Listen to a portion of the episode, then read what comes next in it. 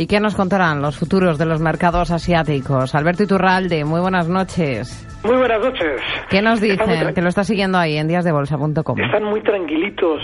Están ahora mismo el índice, el futuro sobre el Nikkei, está ahora mismo 40 puntos negativos en 15.250. El del Hang Seng, 21 puntos negativos, un 0,1%. En los 23.041. El ASX 200 sube dos puntos, muy, muy tímidamente, en los 5.102 puntos.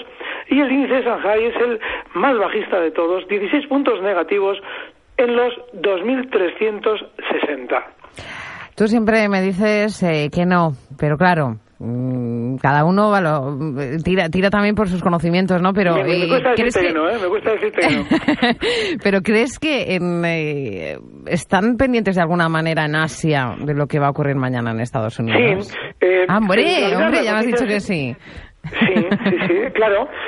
lo que hay que diferenciar entre lo que suele suceder a los especuladores de muy corto plazo eh, cuando se producen unas declaraciones importantes, hay que, hay que diferenciarlo con lo que normalmente ha sucedido eh, posteriormente. Es decir, en el momento que se hacen las declaraciones, los mercados tienden a producir movimientos violentísimos puntuales. Pero lo que no hay que tener nunca en cuenta es que las bolsas, eh, en lo sucesivo, van a tener en cuenta esa noticia o esas declaraciones o esas decisiones que pueda llevar a cabo, en este caso, por ejemplo, Bernanke o quien sea. Porque eso no mueve en absoluto la bolsa. Puede serlo puntualmente, que es lo que durante estos días de alguna manera parece que está de fondo, ¿no? Eh, en el run run, que, bueno, pues puede ser que suceda eh, un movimiento muy violento. Lo curioso de todo y lo que resulta hasta cierto punto circense es ver cómo decisiones que en teoría debían mover el mercado a la baja, pues suelen disparar un Dow Jones 200 puntos al alza en cinco minutos y cosas que no tienen ningún sentido por cómo nos las han prevendido. Ahora, que seguro, ¿eh? que en el momento en el que salga Bernanke, aquí pasa algo, no tengo la menor duda. Pues eh, no sabemos qué va a decir, ya saben que están las apuestas abiertas. Le he preguntado antes a Álvaro Blasco desde ATL, a Javier Flores desde Asimber, ahora a ti Alberto desde díasdebolsa.com. No me digas qué crees que va a hacer porque, porque eso no se sabe, lo de la, la bola de cristal, pero ¿qué crees que sería mejor? ¿Comenzar a retirar los estímulos ya o no? En cuanto a en cuanto a medida económica, la política yo creo que todo lo que se retire de la economía eh, es, siempre adecuado. Es decir, la economía tiene que funcionar por sí misma.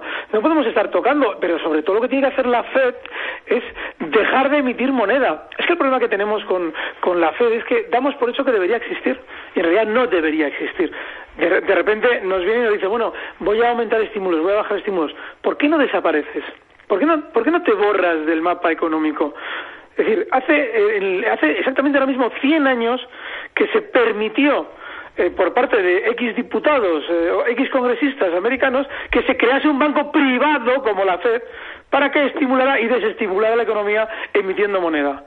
Bueno, pues eso es lo que tiene que pasar, que desaparezca ese sistema que tiene ahora mismo montado la Fed y los bancos privados que conforman la FED. Ya sé que es revolucionario, pero claro, yo es que cualquier tertulia te la puedo tirar abajo porque estamos partiendo de bases que económicamente son tóxicas, como es la existencia de bancos centrales, la FED y el Banco Central Europeo.